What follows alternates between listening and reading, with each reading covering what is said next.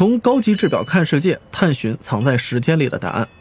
大家好，欢迎收听《宝破答案之书》，我是翻书人何森宝。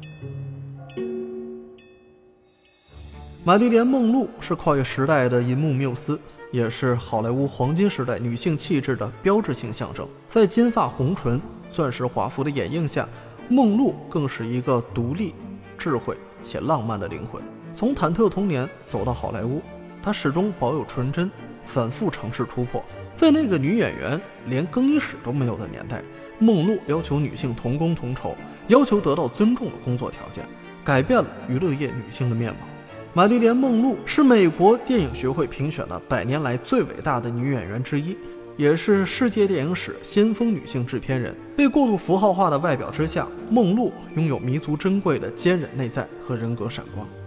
今天我们翻开《宝破答案之书》的第二篇章——突破与力量。细细感悟这份独立、浪漫、智慧与高贵的女性榜样力量。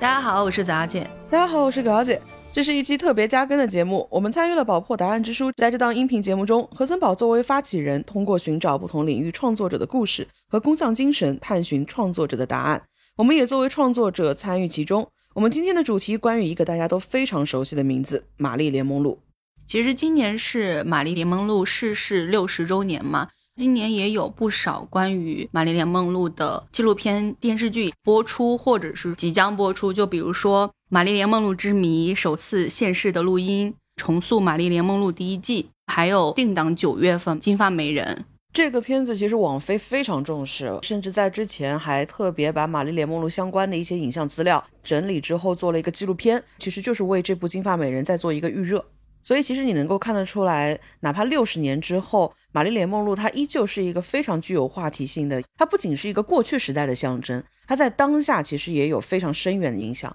其实大家对于一些所谓的时代 icon 还是非常有为他作传的，或者试图想要去还原的那种强烈的期待感的。但是好像你就觉得，无论是你找什么样的人去演绎玛丽莲梦露，她似乎都很难交出一个让人惊艳的满意的答案。我觉得梦露她说话是有个很特别的东西，就是情态感。为什么能够给你一种如雾似幻的氛围？咬字的时候，它是自带雾气的，它的字跟字之间是插入某种空气的，它天然的带有悬念感，欲说还休，就好像是说我抛了一个影子给你，感觉你下一秒就要接到了，但他又往回收了。然后他下一秒再给你，他的话当中会有这种很特别的节奏感，而这种节奏感我只在米歇尔·威廉姆斯的演绎当中感受到过。他当时自己在接受采访的时候，他说他去琢磨梦露的这种发音，就会觉得这是一个非常讲究技巧感的女演员。米歇尔说，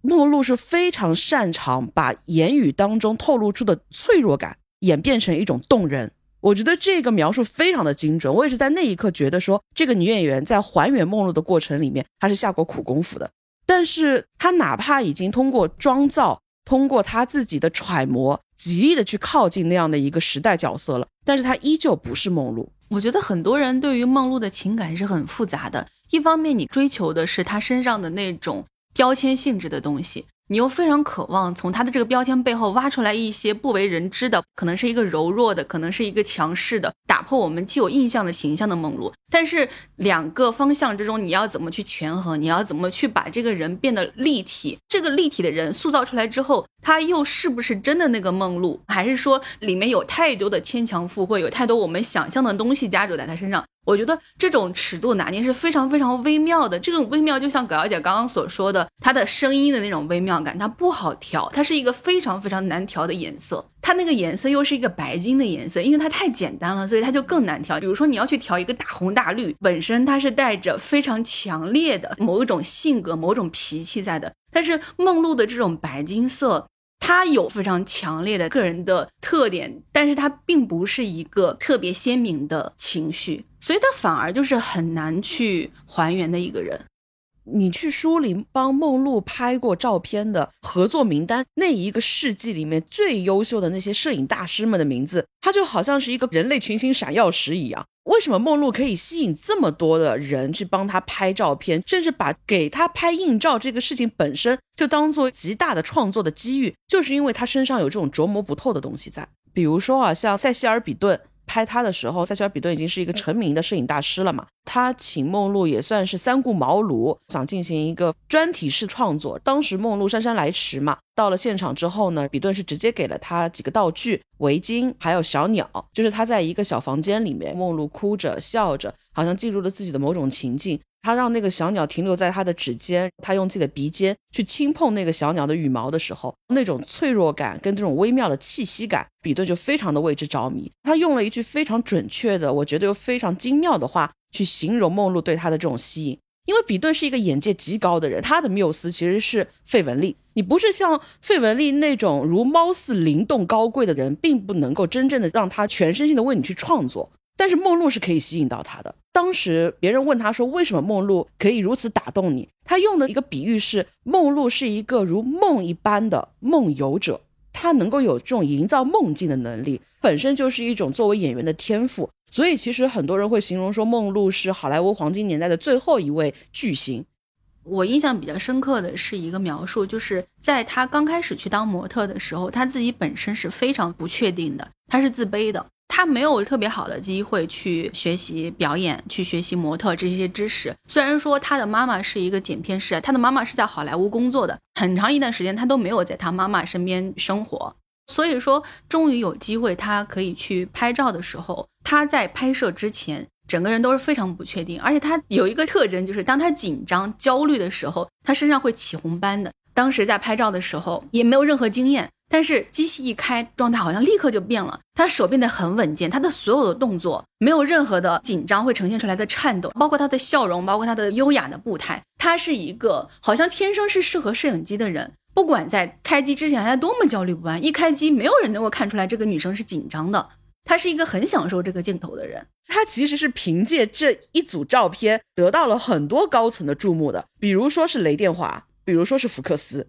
但是呢，他的面试结果并不理想，因为在那个时候他其实没有受过任何正规的电影的表演方法的培养，所以他其实完全靠本能站在镜头前，出现了某种纯真的笨拙感。当时那些老板就觉得稍微会有点失望，所以在那之后呢，并没有很快就得到我们所想象中的哦，梦露惊为天人，一战成名。他在那之后又不得不再回到模特岗位，拍摄了非常非常多的写真的封面。在那个时候，他就已经开始厌恶你们不断的让我去穿泳装去拍摄那些照片了。当时他拍摄一组照片的时候，对方是直接扔了一套泳装过来的，他会觉得说那样的一个拍摄的情境根本就不需要泳装。但是当他提出这个问题的时候，那位制片人会觉得非常的离奇，好像你提出这样的一个要求就是很非分的。所以其实梦露在他成名之后，在采访当中，他偶尔都还是会透露，他会觉得说成为一个性感的符号是一种负担。凭借这样的一个符号成名，也就意味着他需要走更多、更漫长的路去尝试突破这样的一个符号跟想象。到他后来，他有自己选择权的时候，他给自己找了一位原型，就是真哈洛。他小的时候。刚从他的第一个寄养家庭回到妈妈身边，他妈妈就会带他去看很多电影。他妈妈格蕾丝阿姨都在跟他讲说，真哈露真的是一个非常棒的女演员。那个时候，真哈露她的形象就是白金的头发，有一颗痣，白金的裙子，白色的装饰，也是那种非常高贵、性感的形象。甚至你听到这样的一个描述形象的时候，你脑海当中本能会出现梦露后来在《七年之痒》里面那个捂着自己白色裙摆的，可以说是永久经典的荧幕形象。真哈洛当时她在晚宴红尘里面的造型，那个头发发型其实都是差不多的。真哈洛的经历应该对他也是有影响的。在那个时候的话，她会被认为是整个好莱坞最富有激情的金发女郎。真哈洛应该是在三十年代初的时候嫁给了米高梅的制片，在新婚之夜的时候，他发现那个丈夫竟然是性无能，而对方下重本去追求他的原因，就是认为这个好莱坞最富有激情的女郎或许能够治愈他。这件事情其实是极大的触怒了真哈洛的，所以后面有一件非常先锋性的事情，当然这个事情也对真哈洛的表演事业造成了非常大的不利影响，就是他后来言辞拒绝了当时好莱坞的潜规则之王路易斯梅耶的性要求，应该是在那个年代唯一敢这样做的女性，而且她当时是公开对梅耶说：“你得了性病之后，我会为你免费服务，提供医疗服务，非常酷。”我觉得真哈洛的某种先锋性应该是极大的影响了梦露的。包括真哈洛私下的话，她是喜欢穿黑色高领毛衣的。梦露其实你看她很多的私服，她非常喜欢相对休闲宽松的黑色毛衣配高腰裤。所以比起大家刻板印象中的梦露非常喜欢钻石、珠宝、华奢的服饰，但其实梦露日常最爱的搭配反而是腕表。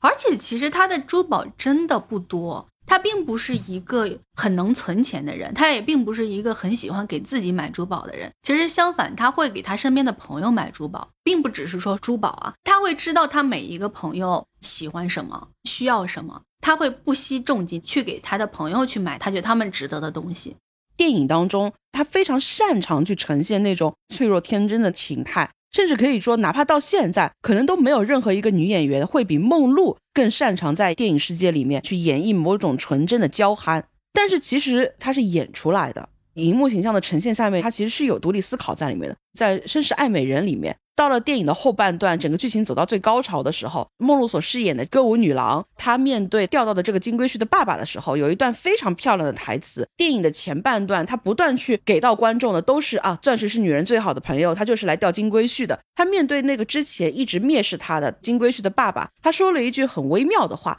我其实，在重要时刻是很聪明的，当然男人并不喜欢。”根据他的助理留下来的一个笔记，梦露在跟他们讨论剧情的时候，梦露主动提出她想要加这样一句话的。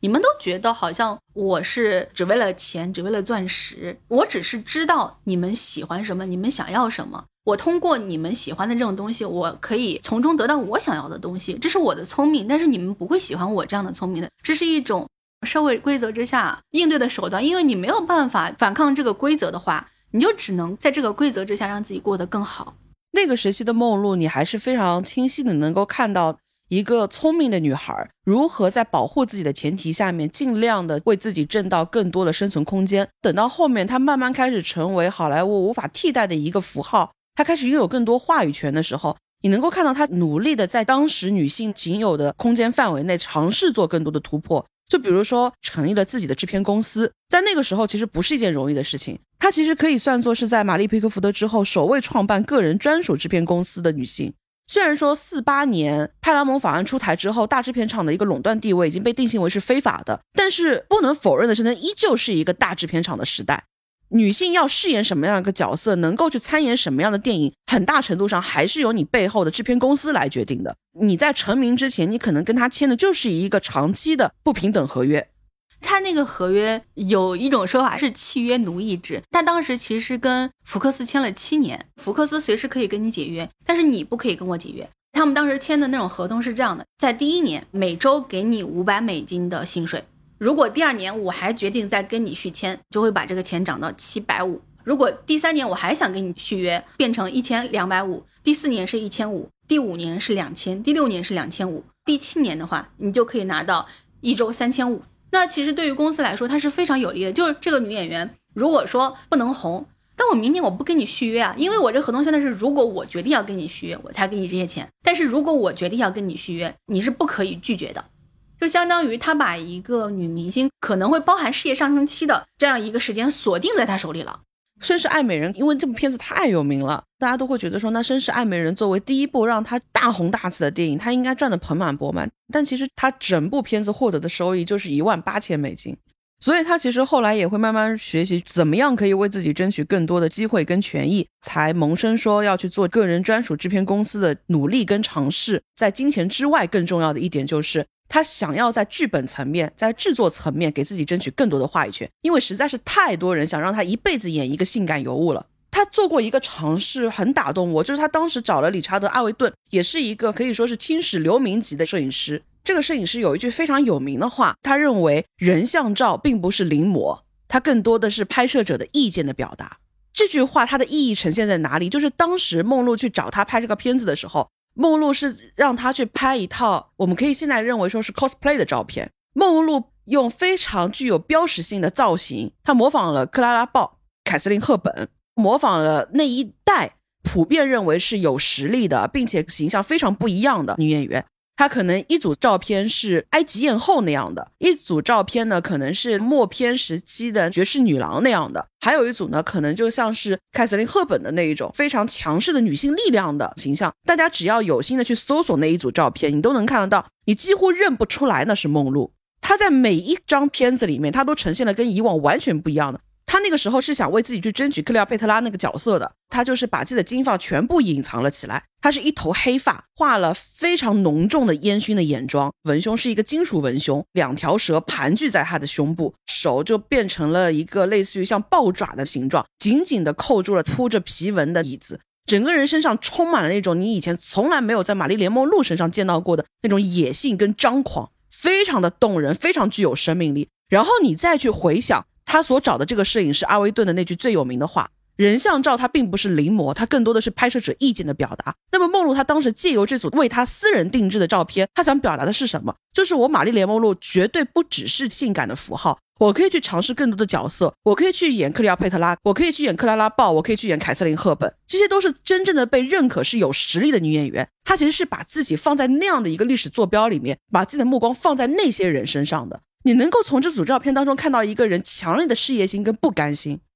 而且他不只是可以去演绎这些女演员本人，他认为他自己也愿意去演绎他们可以演绎的角色，他觉得我可以。向任何一个方向去尝试，因为制片厂是真的非常喜欢去让他演一些金发尤物这种女秘书之类的这种角色，而且这种角色其实，在电影里面它都是一个穿插的效果，就是一个笑料或者是不那么重要的角色。但是他自己希望他演的是一个人，他希望他演的是一个主角，而且这个主角是复杂的、有故事的，是承担某些东西的。他以前，特别是他最开始获得的很多角色，不承担任何的东西。虽然说他已经是那些片子里面最好的一个亮点了，但是那是基于整个片子的平庸，他对剧情没有任何推动的作用，只不过是因为他自己迷人的特色，让他自己在这个片子里面脱颖而出而已。他并没有获得很好的机会，只不过是他把那些零星的一分半点的镜头都抓住了而已。他当时最出色的，除了去定制了这样的一组照片之外，那个时候因为很多的媒体都竞相追逐他的新闻嘛。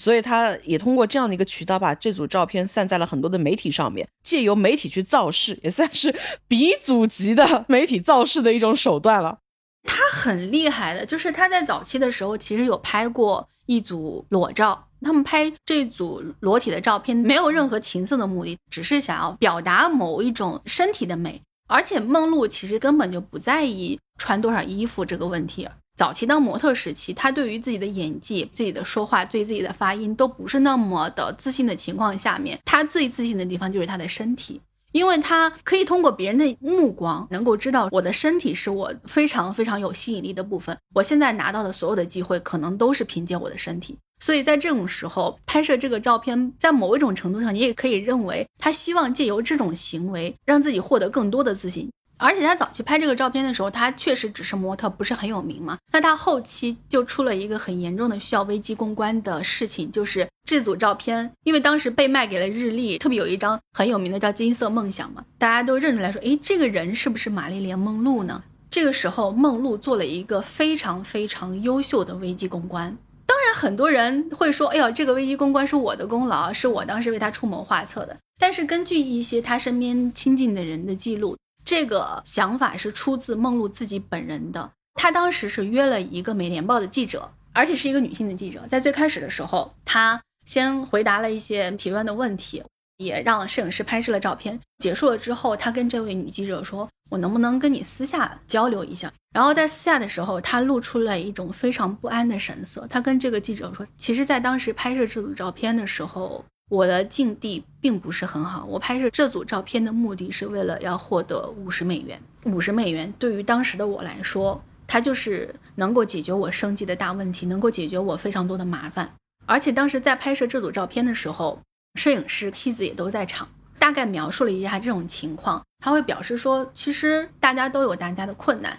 但我现在不知道该怎么样去解决这个问题。我现在很不安。我承认这个照片里面的人是我。这是全部的真相，我全部都告诉你。我希望你能够告诉我，我该怎么办。就是反而是这种非常坦然的、坦诚的这样的一种态度，是非常受到媒体欢迎的。媒体会对他产生共情，因为大家都知道，一个女性，特别是一个家庭环境、童年经历非常复杂的女性，在社会上生活是很困难的。大家都有自己困难的时候，拍摄这组照片为我挣得一个面包，它是一个很不体面的事情吗？当时很多其他的媒体也都有跟进报道嘛，在那个时候，真的媒体他们对于女明星都是一种恨不得把你撕烂的这种情况下面，媒体所有人对于玛丽莲梦露这件事情都是以一个正面的态度去报道的。对于梦露来说，我觉得她非常聪明的一点就是她知道要怎样去解决问题。她并不是一个刻板印象里面，特别是她在她的影片里面表现的那种胸大无脑的样子，而且她很敏感，她不只是聪明而已。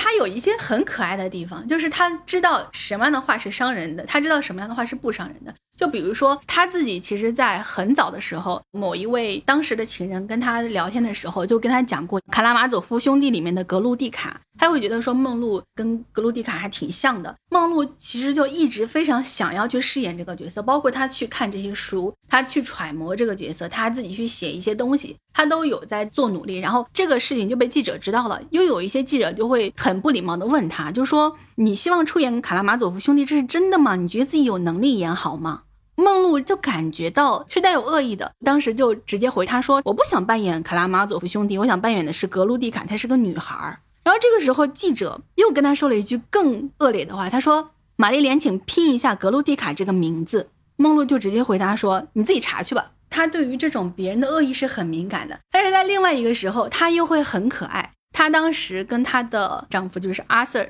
写信的时候，她有跟阿 Sir 说，因为我自己童年经历的关系，其实我一直父亲角色是缺失的，我一直需要有一个被我崇拜的父亲，我很想要去崇拜某些人。阿 Sir 就跟他说啊，我觉得林肯就很好啊，你不如去崇拜林肯吧。而且阿 Sir 还给他贴心的推荐了刚出的林肯的传记啊，不解风情。梦露就去买了那本传记，他真的去看了。他对于这种他喜欢的人，他崇敬的人。他觉得，哪怕你是在调教我，但是不是真的有恶意的人，他也是能够分辨得出来的。他其实自己看书的品味是很好的，真的让他自己去挑剧本的时候，他是很会很会挑剧本的人。我一直觉得很可惜的是，在他自己人生的最尾声的时候，他其实错过了一个很有可能是真正能够扭转大家偏见的一个作品。快走到人生尾声的时候嘛，他其实是跟克拉克盖博合作了一部片子的，但是那个片子里面，你就明显感觉到克拉克盖博也老了，就是已经不是他的时代了，口碑啊、票房各方面都不是很好。所以其实梦露她是一直很想能不能去挑一部代表作再努力一把，而且她其实并没有为自己设很多的那种门槛，因为在那个时候其实电影跟电视已经开始有一种微妙的平衡的错落了。很多的电影明星就好像二十年代的时候默片跟有声片开始要进行一个微妙的天平的变化的时候，有很多的默片的明星他是没有能够去把握住有声片的发展的。在那个时候，有很多的电影明星，他们是不可能降身价到你电视上来的。我就算困死在大荧幕，我也不可能去你的小荧屏。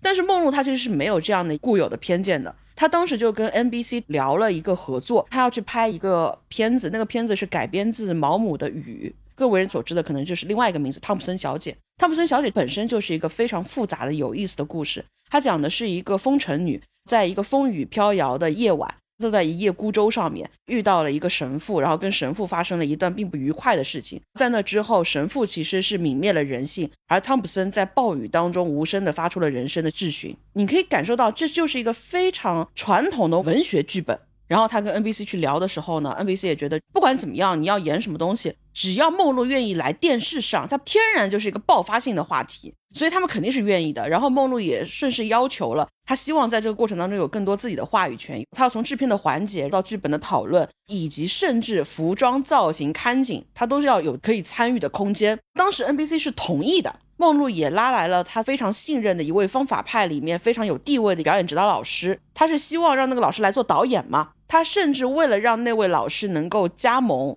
之前的话他可能是把自己一半的薪水给到娜塔莎，但是他在那一次，因为他非常看重这样的一个作品，他是愿意把自己所有的酬劳都给到那位导演。他的意思就是说，你 NBC 不用再花任何的酬劳给到那位导演了，我的钱全部给到那位导演，就相当于我给你开薪水。但是 NBC 不同意，因为他们要塞自己的另外一位导演，他们甚至做了一个非常不尊重梦露的决定，就是他们跳过了跟他们还在谈判期的梦露，直接去跟另外一位导演签订了合同。梦露知道这件事情的时候，他非常非常的生气，然后他就是发布了一个公开的回应：我不希望再去拍摄一个答应我是一套东西，但最终呈现出来又是另外一套东西的一个东西了。所以他最后是抱憾离开了，没有开始就已经结束的他的电视荧幕的一个亮相。其实是非常可惜的，因为《汤普森小姐》这个作品，在她之前其实有大概四位好莱坞女星都饰演过这样的一个角色，但是呢，后面三位能够去演绎她，或者说他们想要去挑战她的原因，都是因为第一位那个人就是格洛丽亚·斯旺森，二十年代好莱坞无可置疑的默片女皇。在二十年代的时候，环境对女性是非常非常苛刻的，哪怕是做到了格洛丽亚·斯旺森这样的一个级别，在那样的一个好莱坞里面，其实基本上全部都是男性的制片人，女性更多的是接收命令的角色。但是斯旺森是一个非常强势的人，他不乐意一直让自己处在这样的一个环境下面，所以他在那个年代做了很多跟梦露后面一直在尝试的事情是一致的，就他们试图为自己去争取到一个自己更想演绎的剧本。他也看中了汤普森小姐，甚至在那个时候，毛姆的这个作品的版权还不在作者本身手里面，他的改编权已经提前出去了，但是对方并不愿意卖给他，所以呢，当时斯旺森还需要去借由第三方的手。用另外一个由头去买到改编著作权，他在得到这个著作权之后，被人家发现，制片公司也好，改编方也好，他们觉得被冒犯了，他觉得你在欺诈我，当中又涉及到了很多的官非，片子还没有拍的时候，就已经场外信息纷纷扰扰，各种矛头都砸向了斯旺森身上。但是斯旺森强顶着这样的一个压力，我就是要演。那个时期的话，海斯法典的话语权是非常非常大的。海斯法典背后，你可以认为它的一个最终解释权，其实就是在一个海斯工作室里面。在那个工作室里面，因为有一群男人，他们特别爱打扑克，他们最后就被叫做了皮纳尔克扑克俱乐部。这是一个由全男性制作人组成的小团体。这批人他可以决定什么样的东西是合规，什么样的东西是不合规的，什么样的东西它可以上映，什么样的东西它是不可以上映的。斯旺森当时要去挑战的就是这批人，他最后是顶着他们的蔑视跟他们的反感与否定，最终坚持。那既然这个片子的权利在我这边，我就是要去演这个汤普森小姐。汤普森小姐在那一年是凭借六十五万美元的制作成本，豪取了七百万美元的票房。经由此战，斯旺森才证明了他去看片子的眼光，证明了他去操盘一个片子的能力的。梦露她去选择挑战汤普森小姐，我觉得她会有一个两代电影女星之间的隔空的呼应。她在不断发起挑战、不断去争取的这个过程里面，汤普森小姐其实对梦露来说，她是具有非常非常大的意义的。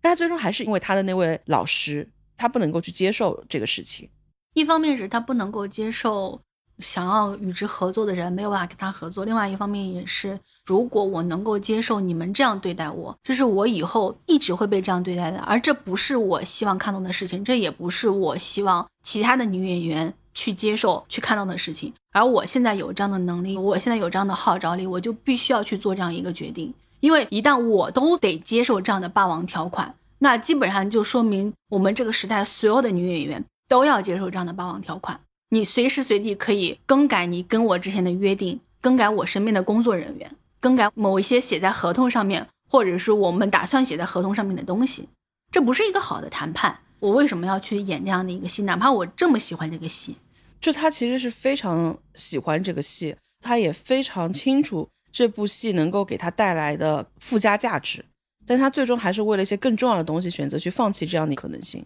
他从开始为自己争取合同的更多的解释权，帮自己从福克斯的霸王条款里面解脱出来，去创立自己的公司。其实，在这个过程之中，在福克斯有这样强的话语权的情况之下，他跟他的朋友基本上就是一个很小的团队。他那个朋友还不是一个法律从业人员或者什么，他朋友是个摄影师。他们想了很多的方法，比如说。他跟福克斯当时有签订一些合同之外的额外条款，你要把某一些东西写到合同里面去，但是公司没有这么做。梦露要求一个剧的拍摄之前要去参加一些讨论会，然后当时福克斯基于他们以往的习惯，他并没有要梦露去做，使得当时梦露跟福克斯之间的谈判，福克斯其实是属于一个非常不利的地位。在这样的一种情况下，也是通过大家的很多智力的博弈，最终他能够得以出来，能够去成立自己的制片公司。我觉得这是一个非常聪明，而且非常知道自己要做什么的女性，而且她从一开始就知道，她其实很清楚自己不断在挑战的是一种固有的偏见。就比如说，在很长的一段时间里面，女性都会被认为不适合去做这样的事情，不适合去做那样的事情。她甚至对于很多东西的喜欢跟欣赏，都会带有狭隘的固有观念的影响。就比如说，女性一度会被认为可能不那么欣赏一种机械记忆的美，而且比较有意思的就是在不断挑战的过程当中。他比起选择珠宝作为沿途的一种陪伴，他更多的选择的是腕表。比如说啊，伊丽莎白二世登基的时候，加冕礼，他拿着那个象征权柄的王冠的时候，托起那个王冠的手戴着是一个首饰表。梦露她在出席很多重要场合的时候，戴的更多的其实都是宝珀的手表。宝珀的手表比较有意思的就是，它往往跟它会有一种命运般的呼应。我们刚刚其实有提到她的一任丈夫嘛，亚瑟米勒，非常有名的一位百老汇的剧作家，同时也是普利策奖的得主，而且他得了好多次。对，而且他其实在梦露的一些表演的方法上啊。包括推荐他看《林肯传》嘛，在梦露很多的书籍的阅读以及感受的分析上面，多多少少受了这样的一个朝夕相伴的人的影响的。亚瑟米勒当时要选礼物给梦露的时候，可能就是他非常的懂梦露，他选择的是送一个宝珀的表。我觉得这个选择非常的有意思。他当时送给梦露的是宝珀的一款鸡尾酒腕表，它是用铂金打造的，上面是有七十一颗切割钻石，它里面是有非常缜密精巧的微型机芯的。这个本身就很梦露，一个光滑璀璨的外表之下，其实就是有我们刚刚所说的，它是一颗七窍玲珑心。七窍玲珑心，它是以非常精密的方式在运作着，但是它不是一种精明，而是一种精巧。大家在网上面都可以搜到图片，那块表真的很小，在设计上面做女表其实是更难的，因为你要把同等的功能压缩到一个更小的体积里面去，需要一种技术上面的革新的。因为在当时呢，其实很多女性的腕表它都会做一些功能上的阉割，包括在现在啊，我们都能够看到男表的表盘它是更大的，女性表盘通常规格尺寸就是会比男表盘要小很多。其实你要把一个男表当中的机械内芯它所富含的复杂功能全部按比例缩小，放到一个女性腕表当中去的时候，难度就很高。所以有很多的制造方，他们可能就会选择说，那我就切掉一部分功能嘛。但是宝珀他们其实是把这样的一个选择在一开始就扔掉的。他们所坚持的其实是让这个女表本身它就具备更复杂功能，它背后隐含的意义其实就是女性值得拥有更复杂的、更独立的设计。他们有非常经典的系列是 Lady Bird 的女装系列，就有提出自己的一个价值观，就是独立、浪漫、智慧、高贵，而独立是放在最前面去做一个开场的定性语。为什么会认为它对于外观跟功能的打磨是重要的？是因为它本身是要能够体现你的价值观的。而这个腕表本身，它的价值观就是我要去重构一套面向女性的设计语言。它就意味着说，我要专门为女性去独立研发一款腕表机芯，而不是把女性审美嵌套进既有的框架里面去。它就是对女性需求的一种尊重，它也是梦露不断的去发起挑战。不断试图去进行对话尝试的过程当中，他希望得到的一种尊重。你想，无论是二十年代的时候格罗利亚斯旺森，还是在五六十年代的时候梦露，他们想要的是什么？就是你无论是在功能的使用上，还是对机械之美的审美体验上，女性都值得拥有真正属于自己的独立设计。就好像一个女性的电影演员，她值得拥有真正为她量身定制的剧本一样。就好像好莱坞可以为派克去量身定制剧本。可以为克拉克盖博去量身定制剧本，那为什么格罗利亚斯旺森、玛丽莲梦露他们就不配拥有自己的电影剧本呢？这就是他们不断在尝试，他们要去成为第一位的女性制片人，她要拥有自己的独立工作室，拍自己的汤普森小姐是一模一样的原因。所以亚瑟米勒他出于一种作家的敏感性，他是知道梦露最渴求的是什么的，所以他当时送给梦露的就是宝珀的那一款鸡尾酒的腕表。哎，它其实，在外形上面也是非常梦露感的，装饰艺术风格其实还是很大的，去影响到了那个时候的一个设计。在外表上面的话，是相对比较纤细的一个几何形状，在那个时期，几何设计在一个非常传统的繁复的审美里面，它还是非常的先锋跟前卫的。而且我很喜欢“独立、浪漫、智慧、高贵”这四个词的排序。对于女性来说，独立当然是最重要的。独立的同时，我们不应该去放弃浪漫。如何能够既保持我们的独立，又保守我们的浪漫？需要一些智慧去做权衡。我们的独立，我们的浪漫，我们这种解决问题的智慧，最终形成了我们的高贵。在那一个，其实女明星都还在为自己的独立的事业去挣扎、去追求、去往外闯的一个时代，她这个理念是非常先锋的。包括一个非常重要的掌舵者，也是一位女性嘛，好像也是有一种命定呼应的一种缘分一样。就比如说，你去回溯梦露的整个人生，最快的一年应该就是一九五六年。梦露她是与亚瑟米勒结婚，也得到了金球奖的提名。也是在那一年，一九五六年，宝珀推出了 Lady Bird 的腕表，它当时是世界上最小的圆形机械机芯。梦露在追求自己在女性事业上的一种独立的时候，宝珀好像也是在这个时空当中跟她并肩同行的一种感觉。它往往是会有一种很奇妙的宿命般的呼应感。就比如说啊，我们之前其实有提到英女皇伊丽莎白二世她在加冕礼的时候，她戴的是一个首饰表。其实英女皇跟梦露是见过面的，而且那一次见面非常奇妙的就是，同场的还有二十二岁的碧姬巴朵。那个时候的巴朵呢，她还没有进入到一种完成体。那如果有兴趣的话，是可以去查一查，现在是留有影像资料的，就是你能够看到三十岁的梦露，能够看到二十二岁的碧姬巴朵，然后你也能够看到非常漂亮的瑞典女星安妮塔·埃克伯格。那个是三位影史级的性感 icon 难得一次的同框接受英女王的接见，那也是碧姬巴朵人生唯一一次见到梦露。梦露其实对碧姬巴朵的影响是非常非常大的，因为那个时候她还很年轻嘛，因为又要被英女王接见，整个人都非常非常的紧张。然后她急匆匆去到更衣室的时候，就不小心撞见了梦露，她当时就惊为天人。那一年也是碧姬巴朵人生非常特别的一个时间点。因为在一年之后，《上帝创造女人》就上映了，在那之后，她就成为了全世界最有名的女星之一。但是在那个时候，她还不是，她身上还保有很单纯的小女孩的那一面。她在那一刻撞见了已经成为一个全世界性感符号的梦露，而这个小女孩正在成为全世界性感 icon 的路上，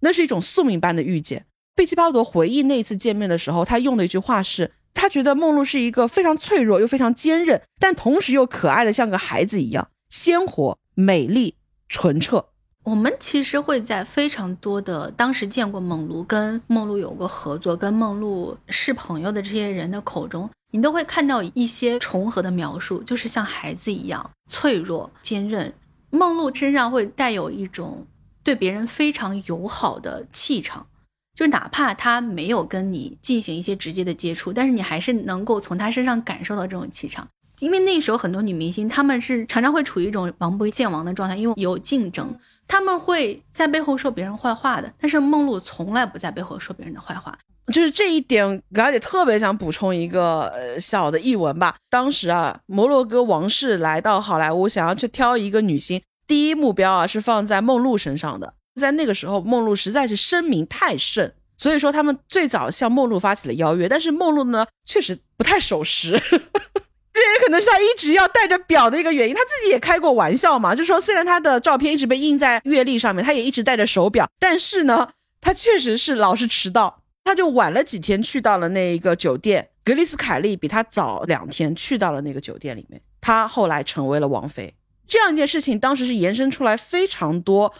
流言蜚语的，包括这个时间差是怎么打出来的，当中是不是有一些人为的机缘巧合？当时是流出了非常多负面的想象的。但是梦露对此他没有说过格里斯凯利一句不好。你讲到这个，我又想到另外一件事情，就是当时在拍《绅士爱美人》的时候，有另外一个竞争者就是贝蒂·格莱堡。一般这种有竞争关系的再见面，他们会有一种剑拔弩张的状态。贝蒂可能会觉得，哎，那你是不是抢走我的角色？但是贝蒂格莱堡他都没有说过梦露的一句坏话，而且他其实主动有往外说过，有一次他的女儿骑马受伤了，那个时候梦露给他打了很多次电话，就一直在问他说，你需不需要帮助，或者是说你需要情感支持，我也可以给你提供。那个年代的好莱坞女星，不管她们再怎么针锋相对，你还是能够在她们身上看到某种程度的惺惺相惜。比如说琼克劳夫跟贝蒂戴维斯两位老姐们，其实斗了一辈子。但是你能看到真的懂琼克劳夫演技的优势的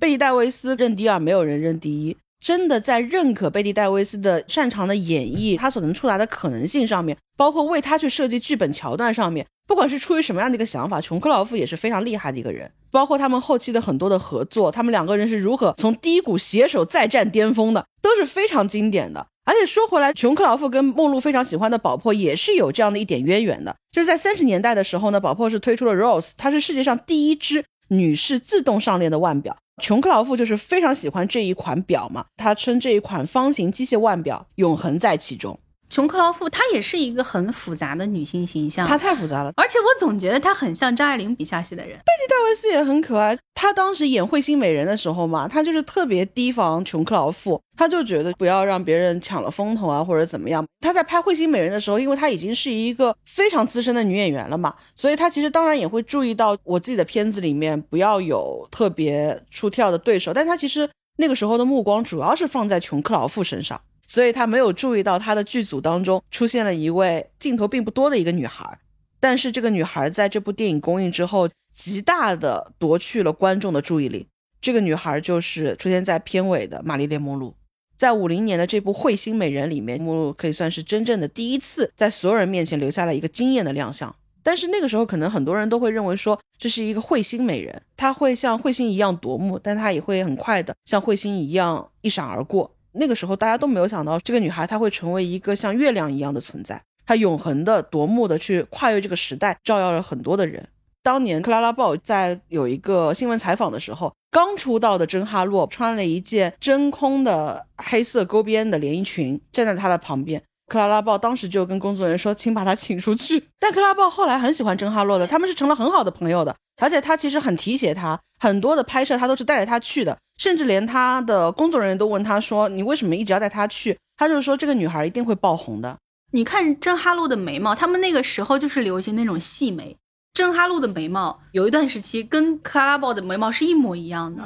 到了梦露这个时候，虽然说梦露她身上可以看到很多真哈露的影子，确实真哈露对她产生了很强的影响，不管是头发，然后还是她的一些妆容、她的痣，但是还是维持了她的粗眉。她的痣其实跟真哈露也不在一个地方，虽然他们都有美人痣，但是其实不在一个地方的痣意味好像就不太一样。梦露这个地方的话，展现出来的那种性格是更阳光和外放的。真哈露的那两个细眉呢，就是比较像林黛玉的。对，其实像真哈露跟克拉拉豹那个时期，蛮多女明星她们都很喜欢这种细眉的，特别是克拉拉豹，再加上她那个下垂眼，再加上她那个三白眼，你会感觉她的脸上有非常复杂的情绪，又有哀愁，又有凉薄，她还有一种看透人世的沧桑。哪怕她年纪很小，你就说痣这个事情，梦露的那颗痣呢，你就感觉它其实是一种视线的聚焦。他们的那个美人痣带来的气质，确实就是像刚刚左小姐说的，它是不一样的。梦露的那一颗颜色，它其实本身是偏棕色的，是有点淡的。她后来每一次上妆的时候，她其实都会人为的把那颗痣稍微再弄深一点，让你的视线聚焦点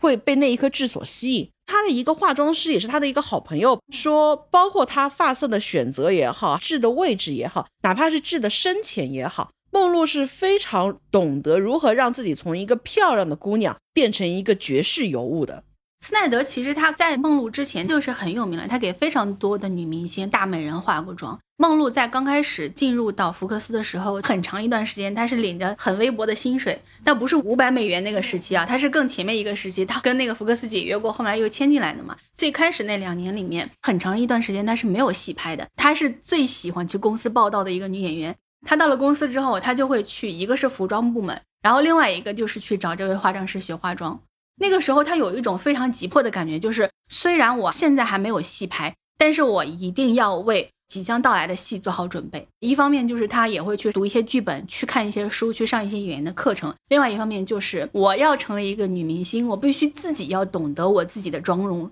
怎么样去打造，我自己去懂得我适合什么样的服装。他那个时候就跟斯奈德其实学了很长时间的化妆，所以他很明白怎么样通过化妆去突出自己的优势。没有化妆师的时候，他自己也可以画出来很好的妆容。他自己知道怎么样通过一些化妆的技术，还有在镜头面前的表现，让自己变成一个独一无二的人。这个是那个化妆师对于梦露的评价，我觉得这个评价也是很精准的。其实无论是最早的金发尤物珍哈露的脸上的那颗痣，还是我们刚提及的格罗利亚斯旺森脸上的那颗痣。美人痣一直是好莱坞女性的一种标志性符号，是拥有画龙点睛般的一种魅力的。更早的时候，就在大概十七世纪的法国宫廷的时候，就会有一种美人点痣按表芳心的风潮。包括你去看玛丽王后，她也是非常喜欢在一些隆重妆容的时候点一颗痣。这种美学符号呢，其实也影响到了后来的好莱坞很多的女明星，她通过这样的一种方式来让自己更加有记忆点。宝珀它也有一款非常经典的表情，月相表，带有一种以前老式默片时候的那种复古感，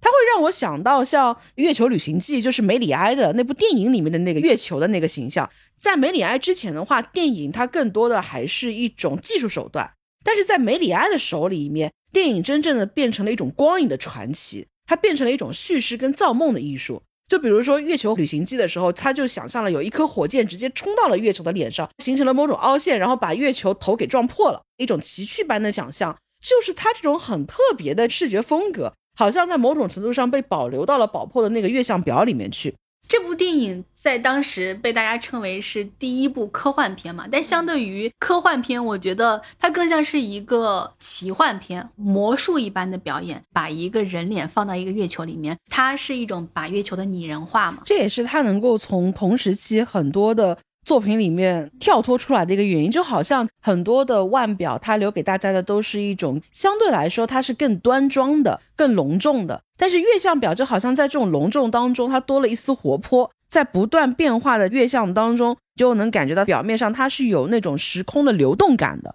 相对来说，它是动态的、活泼的，更加有叙事、有故事的。月相脸有五张嘛。有一张，它的痣跟梦露的痣其实是一样的，然后它是一颗星星的痣。我最喜欢有一颗痣的这一张脸，也是因为跟梦露同样的原因，就是它在这张脸上面塑造了一个焦点。当你把焦点放到了五官之外的一个地方的时候，当你的视线集中在这个地方，其他的地方就会变得朦胧和柔和。如果说美人痣是梦露有意为之的一个美学符号的话，那么其实宝珀也是在一步一步的进化着自己的美学符号。其实你也可以把它当做是跟梦露跌宕传奇一生在相呼应，不管是在梦露打动全世界的五六十年代，还是到当下，它其实都是一种代表性的美学符号。月相脸的话，它是在二十世纪八十年代的时候，宝珀推出的，在当时也是世界上最小的权力月相的一个女表。那这张微笑的月相脸就成为了宝珀腕表的第二个 logo，它能够成为时代美学。一定是因为它能够跨越时代，就比如说美人痣的话，从二十年代斯旺森那个时期一直到现在，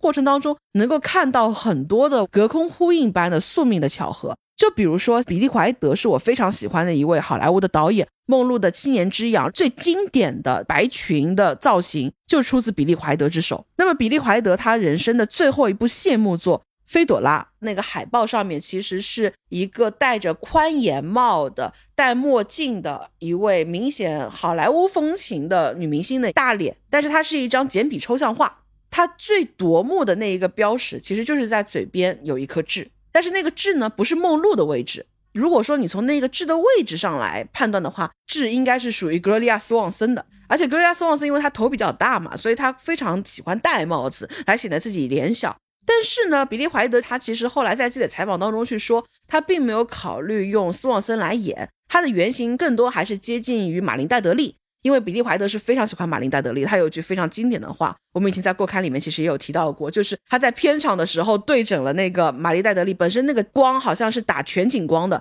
但是当马林戴德利要开始自己那一段非常经典的流泪的表演的时候，比利怀德特别的着急，他直接在片场喊了起来，照亮他，照亮他，照亮马林戴德利的脸。那一部片子，它其实是在向好莱坞非常出色的那些女演员在致敬。它不一定仅仅是梦露的形象，也不仅仅是斯旺森的形象、马林戴德利的形象，它可能代表那一代女星们的她们共同努力的某种象征。它某种程度可以代表那个时代的一位导演，他的谢幕作，他其实是在向那些女星致敬。他的上一座《满城风雨》嘛，是我自己非常喜欢，我们以前提到过的一部片子。它其实是翻拍自霍华德·霍克斯的《女友礼拜五》。那么霍华德·霍克斯是谁呢？他就是梦露主演的。我们刚刚其实也反复提到的，就是那一句最有名的“钻石是女人最好的朋友”，以及“我在重要时刻很聪明，但是男人并不喜欢”这两句话的出处，都来自于霍华德·霍克斯的这一部《绅士爱美人》，他就是他的导演。梦露她本人除了我们刚所说的七年之痒之外，她也主演过比利怀德的《热情如火》。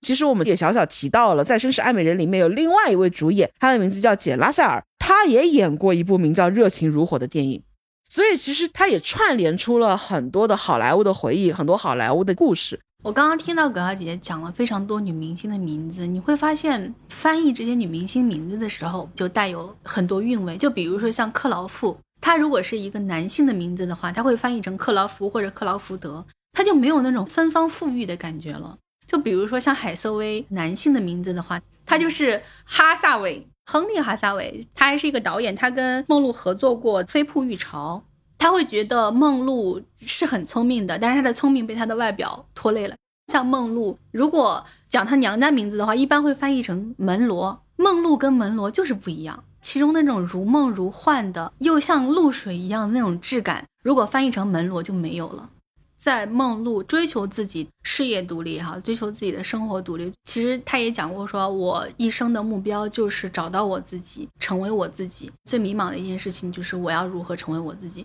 如果说在你成长过程中没有任何人要求你成为另外一个人的话，我找到我自己真正喜欢什么，我找到我自己的人生目标就可以了。但是如果在你的成长过程中一直有一个人告诉你你要成为另外的人，除了要找到你自己之外，你还要做的一件事情就是克服别人一直试图让你成为的另。外一个人那个副本，不代表他是不好的，只不过是说，如果我的目标是成为我自己的时候，首先我就是不能够成为别人，这是他人生一个非常非常重要的课题，还要克服刻板印象，克服他复杂经历的童年，你就会觉得，虽然他在很多时候给人的感觉是值得被怜爱，是柔弱，但是他走的这一路是很艰难的，而且他需要很坚韧的品质才能够承担下来的。因为我们一直觉得三十年代是好莱坞真正黄金年代的一个开始。梦露的话，她是出生在一九二六年的，那个时候距离好莱坞迈入它的黄金年代还有四年。我们会认为新好莱坞的开端其实是在一九六七年阿斯佩恩的《邦尼与克莱德》。梦露逝世于一九六二年，距离好莱坞终结它的黄金时代还有五年。从这个角度上来讲的话，梦露本身也是黄金时代留下来的一个最隽永的见证。之前宝珀其实在纽约第五大道也办过一个女装腕表展。那一场展览的标题名字恰恰也叫做“隽永的优雅”。我觉得这样的一个标题也很适用于作为今天这场对谈对于梦露最后的一次回望。在展览的过程当中，现在的好莱坞女星纳奥米沃茨其实也有去。而她当时去看展的时候，她手上佩戴的就是宝珀的月亮美人女表。包括像当时亚瑟米勒送给玛丽莲梦露的那一款鸡尾酒腕表，包括在前两年的话，其实也是做了复刻，很多的时光的佳话也被很多人念念不忘。我们刚所描述的很多，可能都是传统对梦露的印象之外的，她人生的很多片段。这些片段，它都能够去呈现出来。梦露的话，它并不仅仅是一个单薄的、刻板、固有的金发尤物的形象。你能看到，她其实是在自己可以达到的疆域跟范围内，不断在尝试寻求某种突破。也试图在为后来我们所说在电影的圣山之下后辈的女演员们能否有更多一丝空间，更多一种尝试的努力的机会，不断的去探索着这种疆域，包括像当年格瑞亚斯旺森要去演汤普森小姐，珍哈洛要对梅耶做出那样的一个回击，你可以说他们身处某种时代的局限之中，但是他们依旧不断的想要去尝试为自己在事业发展方面带来更多的可能性，在这样的路上面，其实。腕表对他们来说是比钻石更重要的，因为这象征着女性担得起更复杂而精密的设计，独立跟浪漫才能让这些女性本身具有更恒久的魅力，就好像钟表的齿轮永生转动是一样的。依旧，我们能够在今天听到他们努力的回响。关于梦露的故事就先聊到这里，欢迎大家订阅宝珀这张专辑，和何森宝一起寻找宝珀藏在时间里的答案。玛丽莲·梦露被视作好莱坞黄金时代最后的巨星，在宝珀的陪伴下，她倾其全力拨动命运的齿轮，留下了超越时代的经典银幕形象。现在，玛丽莲·梦露的人生之书暂时落下帷幕。下一期，让我们一起翻开了不起的贝蒂的篇章。她是历史上首位执掌制表公司的女性，她以专业的洞察力与浪漫的创造力，吸引了包括玛丽莲·梦露在内的无数拥趸。也赋予了宝珀传奇至今的独特回响。我是何森宝，感谢收听《宝珀答案之书》，我们下期见。